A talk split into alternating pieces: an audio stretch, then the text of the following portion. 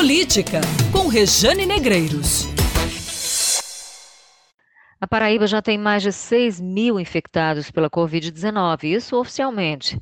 Nas últimas 24 horas, foram registrados 400 novos casos da doença e 15 mortes, o que elevou para 245 o número de pessoas que perderam a batalha contra o novo coronavírus. Quase 2 mil pessoas já se recuperaram, felizmente, mas aumentou também o número de cidades onde o vírus está circulando. São 161 municípios agora.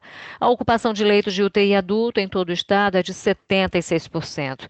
Na região metropolitana de João Pessoa, o negócio é mais preocupante: 92% das UTIs ocupadas.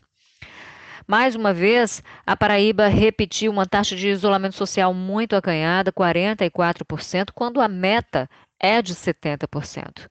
E quanto ao uso da cloroquina? Bem, para pacientes leves, né, esse medicamento, também a hidroxicloroquina, as duas coisas foram liberadas pelo Ministério da Saúde, isso para fazer o tratamento pelo SUS. Nas unidades de saúde do estado, no entanto, este medicamento está sendo descartado, inclusive no tratamento de pacientes mais graves, como explica para a gente o secretário executivo de saúde aqui da Paraíba, Daniel Beltrame. Três grandes estudos infelizmente não conseguiram comprovar o papel da cloroquina, mesmo nos doentes graves. Nesse momento, ela não vai ser recomendada como o Ministério da Saúde fez em recomendação para pacientes com sintomas leves aqui no estado. E estamos revisando o uso dela em pacientes mais graves porque temos acompanhado outras experiências, como por exemplo a questão do uso de anticoagulantes, com melhores resultados nos pacientes que são de fato muito graves. Nesse momento, nós precisamos estar muito fiéis e aderidos ao que a ciência nos propõe. Pacientes com sintomas leves serão tratados com as drogas habituais, por exemplo, o seu sintomático para os desconfortos, para dor no corpo, para controle de temperatura e um acompanhamento próximo das equipes de saúde daquelas pessoas que estão com sintomas leves e vão permanecer em isolamento domiciliar. Olha, o Comitê Científico do Nordeste mantém a posição contra o uso da cloroquina, mas recomenda que a Grande João Pessoa, também Campina Grande, toda aquela região, adotem o lockdown, que é fechar tudo, todas as entradas e saídas, deixar apenas mercados e farmácias funcionando. Isso claro, para barrar o avanço do coronavírus. Também conversei sobre esse assunto com o Beltrame e ele explicou como o comitê chega a essa decisão e adiantou que um sistema de bandeiras pode ser adotado na Paraíba. O comitê utiliza uma régua com um conjunto de informações que são muito parecidas com a régua paraibana, que está sendo é, é, definida nesse momento, para que a gente possa entender que cenários de número de casos, número de pessoas morrendo, número de pessoas internadas, leitos disponíveis, a taxa do isolamento, quantidade de obediência, porcentagem de obediência ao isolamento social.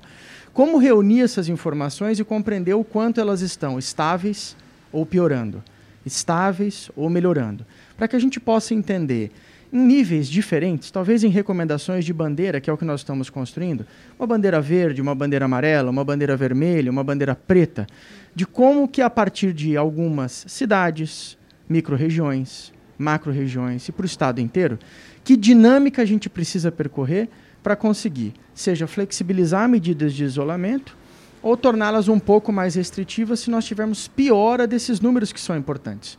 Casos que não param de aumentar, óbitos que não param de aumentar, ocupação de leitos que não param de aumentar, ou rigorosamente a tendência ao contrário, se houver reduções. E quanto à flexibilização, à reabertura gradual do comércio, Beltrame não arrisca uma data específica, um dia específico, mas ele adiantou que em junho, no mês de junho, isso pode acontecer, a depender do cenário, claro, da Paraíba. Isto é, se houver queda de casos, pode-se pensar de repente nessa flexibilização. Mas ele garante que essa decisão ela vai ser tomada em conjunto com a sociedade. Eu não posso me comprometer com uma visão dessa com data na primeira semana de junho, mas o que nós podemos nos comprometer, inclusive em função de chamada do gabinete de crise ontem com o governador João Azevedo, é que a gente quer começar junho apresentando à população paraibana que informações que nós vamos utilizar relacionados ao cenário do, do coronavírus, que nós vamos compartilhar com a população para a população entender. O que, que a gente precisa alcançar para, como se fosse descer uma escada, e fazendo avanços no sentido de retomada de um novo normal. Aquele normal que nós conhecemos antes do coronavírus, ele não existe mais. Mas não significa que esse novo normal é pior do que aquilo que a gente viveu antes. Ele pode ser muito melhor e é isso que a gente quer debater com a população já no comecinho de junho. Olha, esse assunto tem dividido opiniões. Né? Tem gente dizendo que esse movimento é de fato esperado. Muitos empresários vêm clamando por isso, na verdade, por essa reabertura gradual né, porque dizem que não dá para fechar a economia eternamente, claro, né, e que medidas de flexibilização podem ser tomadas, sim, de acordo com a situação de cada cidade, e isso deve ser levado em consideração pelo governo. Há também os que dizem que, estranhamente, essa possibilidade de reabertura, de flexibilização, só foi ventilada depois da reunião dos governadores com o presidente Jair Bolsonaro, né, ontem, essa reunião, inclusive. Bem, todos sabem que Bolsonaro não morre de amores pela ideia do isolamento, na verdade, ele vem rebatendo a necessidade desse isolamento de uma forma muito mais efetiva. Ele defende o isolamento vertical. E essa, inclusive, é bom que a gente tenha isso em mente. Essa pode ter sido uma exigência de Bolsonaro, uma das exigências para a liberação do socorro de 60 bilhões de reais aos estados e municípios. Então, a flexibilização seria a contrapartida. E aí, vamos e convenhamos, desesperados sem dinheiros, gestores perdem toda a capacidade de negociação, simplesmente eles não têm como negociar. Bolsonaro soube fazer o jogo nesse sentido. De todo modo, há de se ter equilíbrio e, claro, bom senso. Se até junho a curva da Covid por aqui ainda for crescente, não há por que falar em flexibilizar esse isolamento. Vamos aguardar.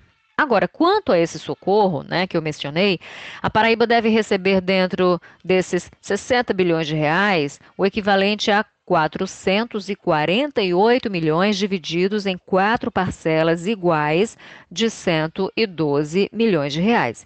Esse dinheiro vai ser usado para amenizar os efeitos da crise causada pela pandemia na economia. Isso porque a Paraíba vem perdendo muito em arrecadação de ICMS, ISS, né? e a previsão de queda para maio, por exemplo, é de 150 milhões de reais. É muito dinheiro, foi o que me disse o secretário da Fazenda, Marialvo Laureano. E aí, como contrapartida, dos estados para que esse dinheiro seja liberado, a certeza mesmo que a gente tem, né, aquilo que já foi divulgado, é, é, o congelamento de salários de servidores públicos até o fim de 2021. O presidente ainda não sancionou esse projeto, vale lembrar, ele deve vetar exatamente o ponto que fala do congelamento ou da flexibilidade de congelamento de salário para algumas categorias de servidores. E aí, nesse sentido, ele pediu ajuda de governadores para que eles articulem com as bancadas federais de modo que estas não derrubem o veto presidencial. João Azevedo e demais governadores pediram para que a primeira parte desse dinheiro já seja paga este mês. E a gente traz aqui outros recursos que a Paraíba deve receber. Além dos 448 milhões, estados e municípios devem receber 49 bilhões por meio de suspensão e renegociação de dívidas com a União e bancos públicos, mais 10 bilhões e 600 milhões em renegociação de empréstimos com organismos internacionais e com o aval da União. Já os municípios devem ter aí a suspensão do pagamento de dívidas previdenciárias que venceram até ou que venceriam, na verdade.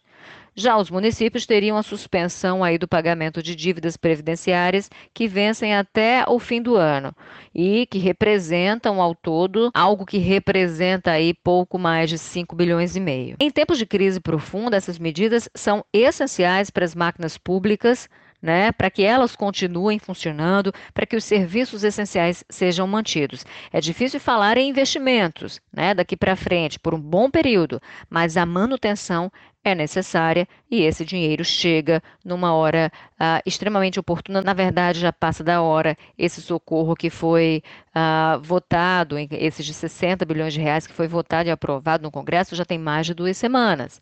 Né? Mas agora a gente sabe por quê. Havia ali uma barganha e o que o presidente queria era exatamente é, receber a contrapartida dos governadores e essa contrapartida vem a partir, por exemplo, desse congelamento né, dos salários dos servidores e, quiçá, da flexibilização do isolamento social. Agora perceba que irresponsabilidade. Né? No meio de toda essa crise, de tantos debates que são importantes, necessários e urgentes, o deputado federal Wilson Santiago, do PTB, resolveu apresentar uma proposta de emenda à Constituição para prorrogar e unificar as eleições, estendendo os atuais mandatos até 2022. Ele pede também nessa PEC o fim das reeleições. Diz Wilson Santiago que a ideia é adequar o calendário eleitoral a essa crise econômica e sanitária pela qual ah, passa o país. Perceba que são assuntos distintos, são complexos, cada um merece uma discussão muito importante, merecem um bom e um profundo debate. Mas vale aqui uma reflexão. A quem interessa a extensão desses mandatos? Quem seria beneficiado com isso? O povo? Muito difícil né? porque a população teria a chance de mudanças arrancadas de suas mãos né? com esse projeto, com essa situação, caso ela chegue a ser aprovada. Teria que aguentar por mais dois anos, por exemplo, gestores corruptos, ineficientes. Veja aí o caso de Bahia, Berg Lima, mais uma vez a fachada da prefeitura, né? E fica nesse cai, mas não cai, sai e volta. E aí, nesse sentido, um prejuízo imenso para toda a população e para o município. Imagine ter que aguentar isso por mais dois anos. Então, povo e democracia fatalmente seriam os grandes derrotados no meio de toda essa história. Logo, essa PEC, apresentada agora, no meio dessa crise, por Wilson Santiago, é de um oportunismo que cheira a autoritarismo. E aí, não dá para engolir, né? Política, com Rejane Negreiros.